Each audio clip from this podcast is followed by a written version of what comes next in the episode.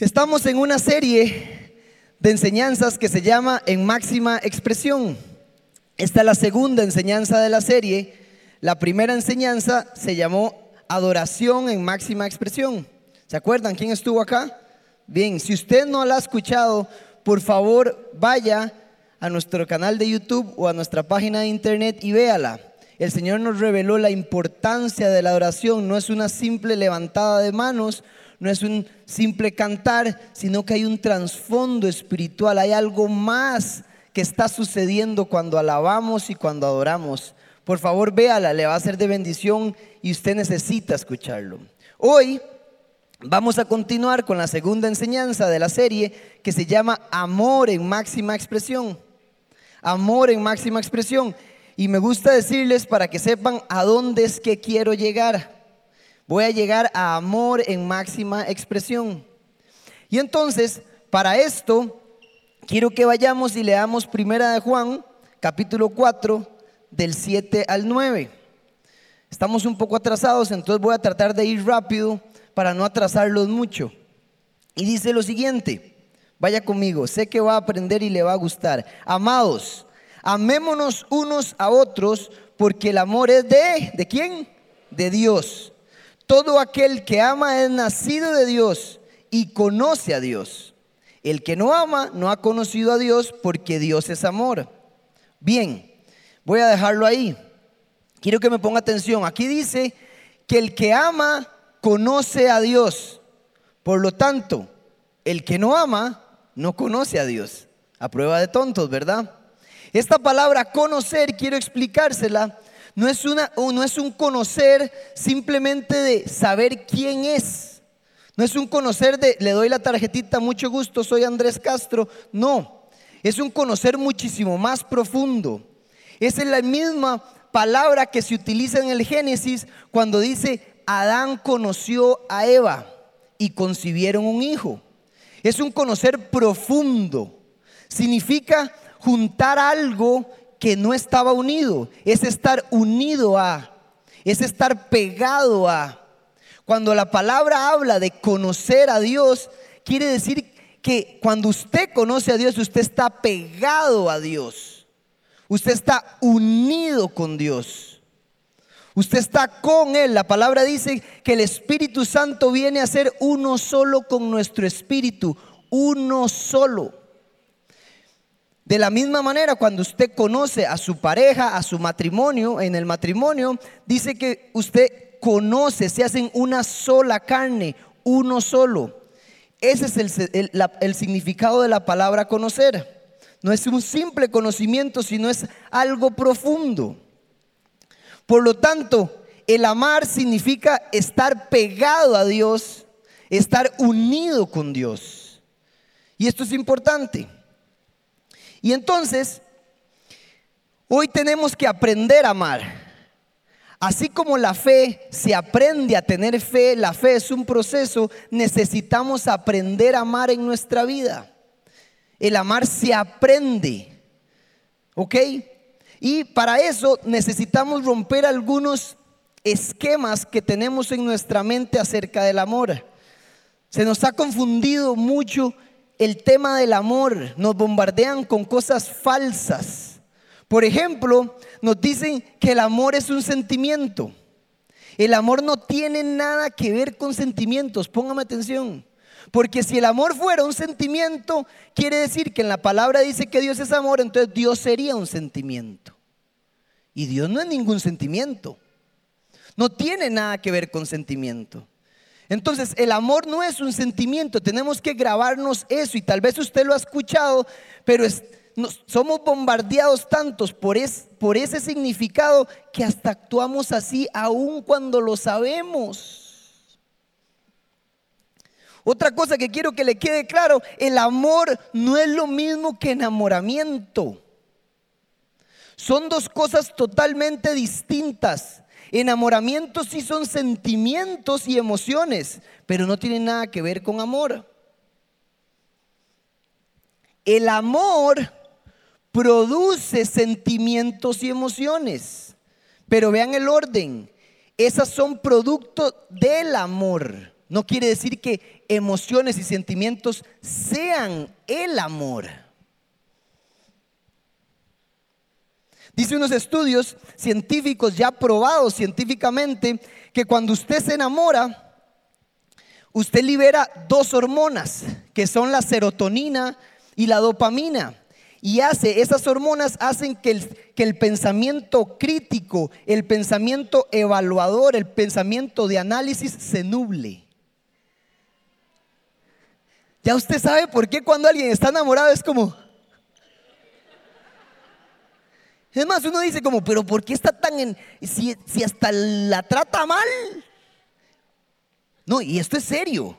Esto es serio porque a veces vemos hombres que agreden o mujeres que agreden a su, a su pareja en su matrimonio y usted ve a la persona que agredieron defendiéndola. Defienden a la persona que los agrede. Porque cuando hay enamoramiento se nubla el pensamiento crítico evaluador. Interesante, ¿verdad? Pero eso no es amor. No tiene nada que ver con amor. Y hoy quiero que aprendamos a amar, que sepamos qué es el amor. Esta enseñanza es muy especial para mí porque cuando yo entendí esto, mi vida cambió. Lo entendí de novios con mi esposa ahora y cambió nuestra relación completamente. Y no solo cambió mi relación con ella, sino que cambió mi relación con Dios. Porque entendí lo que es amor. Entonces, ¿pero qué nos dice la Biblia acerca de esto? Vámonos a Jeremías 17:9. Y dice lo siguiente, engañoso es el corazón más que todas las cosas y perverso. ¿Quién lo entenderá? Póngame atención, vea qué interesante. Cuando la Biblia habla de corazón, y esto ocupo que lo entienda, no se refiere al órgano que bombea. No. Cuando la Biblia habla de corazón, si usted se mete a estudiar, se refiere donde el hombre piensa, siente y decide donde el hombre piensa, siente y decida. O sea, dicen los expertos que está más acá que acá. Ahora,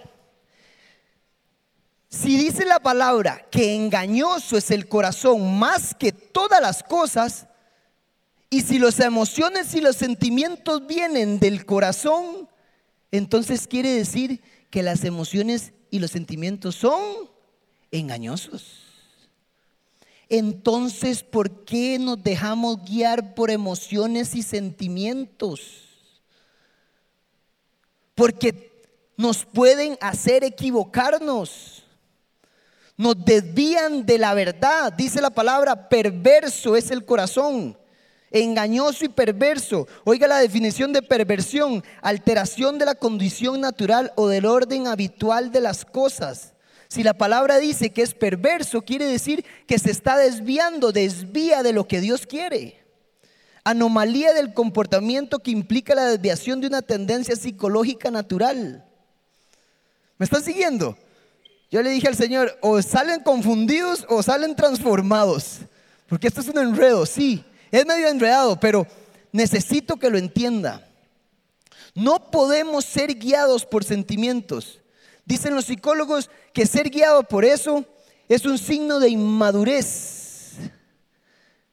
Es un signo de gente inmadura, aún gente de 40, 50, 60 años, siendo guiado por lo que siente. Me preocupan los jóvenes cuando dicen, yo me dejo guiar por lo que siento. ¿Cuántos hemos sido engañados por los sentimientos? ¿Cuántos? Quiero ver la mano levantada. ¿Verdad que todos? Es que esto es una verdad. Y no han sido una, dos veces, ni tres, como dicen en mate, N veces. Nos hemos engañado por ellos. Hemos sido engañados toda la vida. Llego y tengo un amigo que me dice, me voy a divorciar. Y le digo, ¿te vas a divorciar? Sí. Y le digo, ¿y por qué? Es que ya no hay amor. Ya no siento que la amo. Ah, sí. ¿Y qué pasó? Me dice, pero vieras que conocí a una mujer en el gimnasio que me hace sentir bien, O sea, yo la paso excelente. Te hicieron sentir. ¿Por qué? Porque las emociones y los sentimientos vienen de acuerdo a lo que estás viviendo en tu relación. Suben y bajan, suben y bajan. Entonces es normal que a veces sientas más por tu esposa o sientas menos. Viene y va. Y obvio, sea usted cristiano, tenga el Espíritu Santo y casado, si usted se empieza a mensajear con una mujer inteligente o con un hombre caballeroso, inteligente y educado y trabajador, que no es su esposa o su esposo, obvio que lo van a hacer sentir.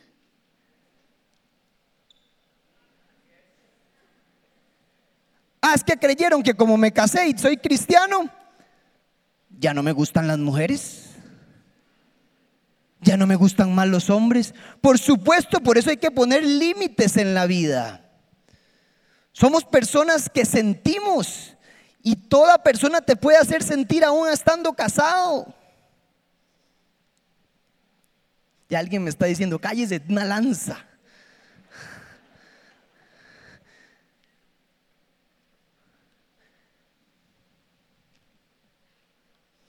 Tenemos que entender que eso es normal. Y este amigo llega y me dice, entonces al final se divorció, sintió por otra, claro, y a los dos años me voy a divorciar. Y yo, ajá, ¿y por qué? De ya no hay nada. Pero conocí una mujer en el trabajo, que vieras qué buena gente. Y le digo, te están haciendo sentir vas a volver a cometer el mismo error. El amor no tiene nada que ver con eso. Y así nos guiamos. Y así nos guiamos. Y creemos que eso es amar a la pareja. ¿Qué tal si usted dice un día, es, ¿saben qué? Es que siento que no voy a ir a trabajar. Aló, jefe. No, es que vieras que hoy siento que no voy a ir, entonces no voy a ir. Usted viene porque viene, si no lo he hecho, sí o no. Entonces, usted hace la voluntad de Dios, sienta o no. Si la palabra dice que usted no, se, no cometa adulterio, usted no comete adulterio aunque sienta. Por eso, por eso, óigame muy bien, el éxito está cuando usted sabe lo que tiene que hacer, no cuando usted siente lo que tiene que hacer. Usted hace la voluntad de Dios, sienta o no. Si Dios le dice que usted es perdonado y aún usted siente que no es perdonado, usted ya es perdonado.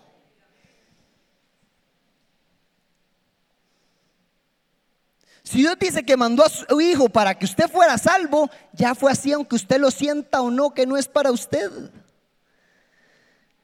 Entonces, como estamos bombardeados de eso, también lo llevamos a la relación con Dios. Entonces siento que Dios me ama, siento que no me ama. Siento que me habla, que no me habla. Le voy a decir una cosa, ahí donde usted está, sienta o no los pelitos que se le paran, ahí está Dios. Sienta usted o no, en esta palabra hay verdad. Porque en su palabra siempre hay verdad. Tenemos que entender estas cosas para que el Señor nos lleve a otro nivel. Entonces, usted me preguntará, pero entonces, ¿qué es amor? ¿Qué es amor? Y vamos a ir al, a estudiarlo al griego. Y dice, el amor en griego dice lo siguiente, es una palabra, póngame atención, dice que está escrita en sentido medio. ¿Qué es esa vara? Es una palabra que está escrita en sentido medio. Eso quiere decir que necesita otra palabra que complete y que diga por qué fue que amó.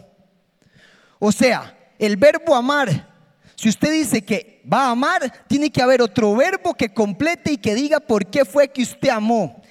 Ejemplo, Juan 3:16, de tal manera amó Dios al mundo que dio su Hijo unigénito para que todo aquel crea no se pierda, mas tenga vida eterna, ¿sí o no?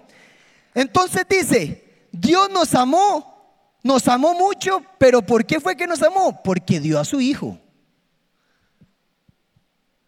No se quedó en que hay mucho amor, mucho, pero mucho, pero mucho amor. Jesús nunca anduvo por ahí diciéndole, te amo, te amo hermano, te amo.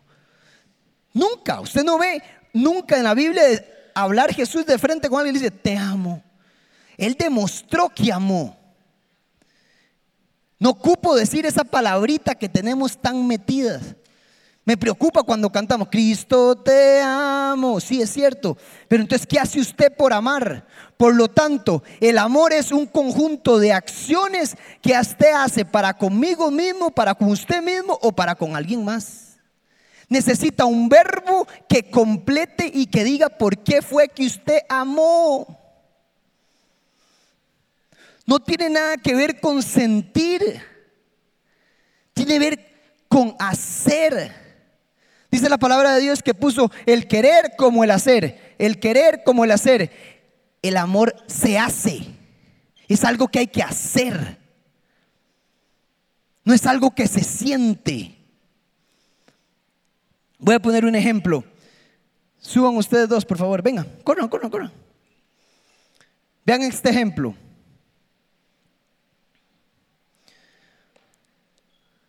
Van a hacer lo que yo les diga.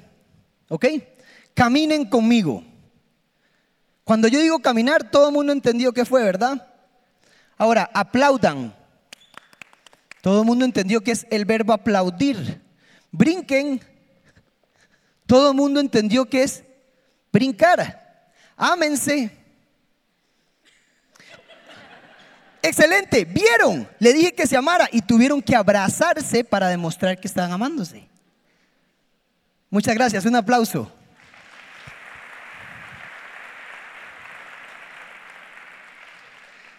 Es impresionante, pero es cierto. Cuando yo digo el verbo amar, ¿qué significa? No es nada por sí solo. Él ama, ¿qué significa amar? Tienen que abrazarse, tienen que darse un beso, tienen que demostrar que se amaron. Un verbo en sentido medio. No tiene sentido la palabra amar por sí sola. No me dice nada.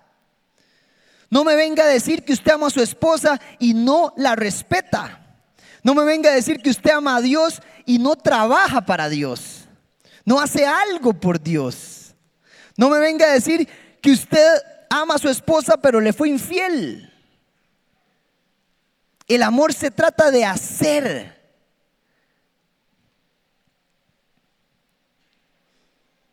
Cuando usted conjuga, el verbo amar, no tiene sentido. Él ama, tú amas, nosotros amamos. Ahora quiero ir y veamos lo que nos dice Dios, nuestra relación con Dios, cómo amar a Dios. Y dice Juan 21 del 15 al 17. Vaya conmigo. Y dice lo siguiente, cuando hubieron comido, Jesús dijo a Simón Pedro, Simón hijo de Jonás, ¿me amas más que estos? Le respondió, sí Señor, tú sabes que te amo. Él le dijo, apacienta mis corderos. Volvió a decirle segunda vez, Simón, hijo de Jonás, ¿me amas? Pedro le respondió, sí Señor, tú sabes que te amo. Le dijo, pastorea mis ovejas. Le dijo la tercera vez, Simón, hijo de Jonás, ¿me amas? Pedro se entristeció de que le dijese la tercera vez, me amas. Y le respondió, Señor, tú sabes todo, tú sabes que te amo. Jesús le dijo, apacienta mis ovejas. Les voy a contar esta historia. Esta historia está en Juan 21 y se trata cuando ya Jesús resucitó y se le aparece a los discípulos. Y ellos están en una barca y están pescando. Y resulta que Jesús se aparece afuera y dice, ¿tienen algo de comer? Y dicen, no hombre, no hemos pescado nada, le responden. Y le dice, tiren las redes a la derecha. Lleno de peces. Pedro dice, esto solo lo hacía Jesús, es imposible. Se quita todo y hace ¡fum! y se mandó al agua para llegar donde Jesús y todos los otros discípulos. Hay que sacar las redes. Los dejó a todos y jaló Pedro. Es el maestro, es Jesús. Y llegó donde Jesús y tuvieron esta conversación. Y la última conversación que habían tenido, póngame atención, era cuando Pedro lo había negado tres veces, ¿se acuerdan? Y entonces Jesús llega y le dice, Pedro, ¿me amas? Y Pedro le dice, por supuesto que te amo. Y Jesús le responde, pastorea mis ovejas. Y le vuelve a preguntar, ¿me amas? Y Pedro otra vez, pero usted sabe que lo amo, sí. Por supuesto que te amo. Pastorea mis ovejas, apacienta mis ovejas. Llega la tercera vez y le vuelve a decir Pedro, ¿me amas? Y le dice, usted todo lo sabe, pero Pedro no había entendido. Pedro había creído que el amor era un sentimiento y Jesús le estaba diciendo, ¿por qué estás pescando de vuelta? Empiece a trabajar para mí. Apacienta mis ovejas, pastorea mis ovejas. Si me amas realmente, entonces empieza a hacer la obra mía. No le está diciendo, ay Pedrito, yo también lo siento. Le está diciendo, póngase a trabajar, porque yo ya usted no es pescador, sino pescador de hombres. ¿Qué está esperando, Pedrito? ¿Ven qué interesante? Y si nos vamos a Primera de Juan 5.3 dice, pues este es el amor a Dios, que guardemos qué? Si usted quería amar a Dios, es guardar los mandamientos. No se trata de un sentimiento ni decirle, Señor, sabes que te amo. Se trata de no cometer adulterio. Se trata de respetar, se trata de no chismear, se trata de ser fiel, se trata de trabajar por la esposa, se trata de acciones. Pedro, me amas, pastorea, apúrate. Si usted quería amar a Dios, ame a los demás, haga acciones por los otros y de la misma manera usted está amando a Dios. Por eso el segundo mandamiento más importante es, ámense unos a otros. Es impresionante esto. Deje de sentir y actúe. La iglesia tiene que transformar la manera de amar. Usted y yo tenemos que transformar la manera en que amamos a nuestros seres queridos. No podemos ser guiados ni basarnos en simplemente un sentir y una emoción.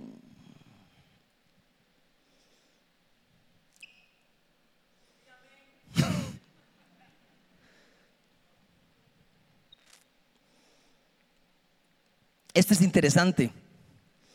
A mí cambió mi vida, mi relación con Dios yo empecé a entender a Dios, empecé a trabajar por Él, empecé a entregar mi vida por Él, porque era la forma en que yo amaba a Dios. Una vez le dije a mi esposa, mi amor, yo le soy fiel a usted, no se preocupe, le dije, pero sobre todo porque le tengo temor a Dios, soy fiel porque necesito amar a Dios por lo tanto la amo usted. Por eso es que cuando usted ama a Dios, ama a los demás. Hombres y mujeres tienen que preocuparse por cumplir lo que dice Dios y ahí arrastrado van a amar a los demás, van a amar a su esposa, van a amar a su esposo, van a amar a Cristo.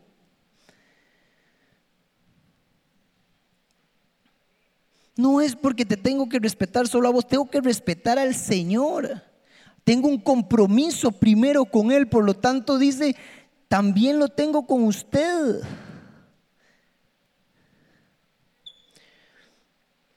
Jesús murió por nosotros. El amor perfecto. ¿Recuerdan el primer versículo que dice, el amor es nacido de Dios? Sí.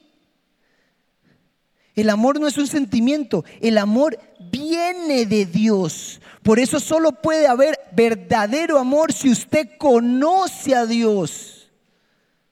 Necesita usted conocer a Dios para poder amar correctamente. Ahora usted me dice, pero entonces ¿por qué la gente que no conoce a Dios también puede amar? Sí, porque estamos hechos a imagen y a semejanza de Dios. Por lo tanto hay características de Dios en cada uno de nosotros. Pero si usted quiere amar de la manera completa, necesita ser nacido de Dios, volver a nacer. Dios es amor, el amor es alguien. Y como Él es amor y Él es Dios, Él expresó el amor. Por lo tanto, usted tiene que amar en máxima expresión. El amor se expresa a los demás. El amor no se siente. Y dice lo siguiente, vamos a ir a Primera de Corintios y a descubrir qué es el amor. Primera de Corintios capítulo 13 del 4 al 8 y dice, no me puedo ir sin antes leer esto. El amor es sufrido, el amor es benigno, el amor no tiene envidia, el amor no es jactancioso, no se envanece, no hace nada indebido, no busca lo suyo, no se irrita, no se guarda rencor, no se goza de la injusticia, mas se goza de la verdad. Todo lo sufre, todo lo cree, todo lo espera, todo lo soporta. El amor nunca deja de ser. Versículo 13, por favor. Y ahora permanecen la fe, la esperanza y el amor, estos tres. Pero el mayor de ellos es el amor. Diga, el mayor de ellos es el amor. Dice la palabra que usted puede cantar, que usted puede profetizar, que usted puede vender todo lo que tiene y regalárselo a los pobres. Pero si no tengo amor, no soy nada. El amor es sufrido, vaya sentimiento, no tiene nada que ver. Todo lo sufre. Jesús sufrió por usted. Hasta la última gota de sangre derramó. había agonía haciendo la voluntad de Dios. Se, se estaba estresado en Getsemaní. Tanto que sudó sangre. Aprenda a hacer la voluntad de Dios, lo que le manda Dios en la palabra, sienta o no. Porque a eso fuimos llamados, a amar. Todo lo soporta. No me venga a decir que no se puede algo. Todo se puede cuando hay amor. Pero solo si estás pegado del que es amor. Del que nace el amor. Y para ir terminando, yo quiero que usted me ponga ese, ese versículo otra vez. Y si en la Biblia dice Dios es amor, quiero que lea esto conmigo. Y cambia la palabra amor por Dios. Y dice lo siguiente, Dios es sufrido, es benigno, Dios no tiene envidia, Dios no es jactancioso, no se envanece, no hace nada indebido, no busca lo suyo, no se irrita, no guarda rencor. Dios no se goza de la injusticia, mas se goza de la verdad. Todo lo sufre, todo lo cree, todo lo espera, todo lo soporta. Dios nunca deja de ser, versículo 13. Y ahora permanece en la fe, la esperanza y Dios. Estos tres, pero el mayor de ellos es Dios. Dios te amó y es un amor incondicional. Levante su mano conmigo, haga esto por favor y diga, Señor, quiero aprender a amar como tú amas. Hoy más que nunca sé que el amor no es un sentir, sino es hacer. Hoy más que nunca sé que el amor se debe expresar. Ayúdame a amar en máxima expresión. Amén. Dele un aplauso al Señor. Esperamos que esta enseñanza haya sido de gran bendición para tu vida. Si te gustó este mensaje, puedes suscribirte a nuestro canal y también seguirnos en redes sociales. Nos vemos en la Comu.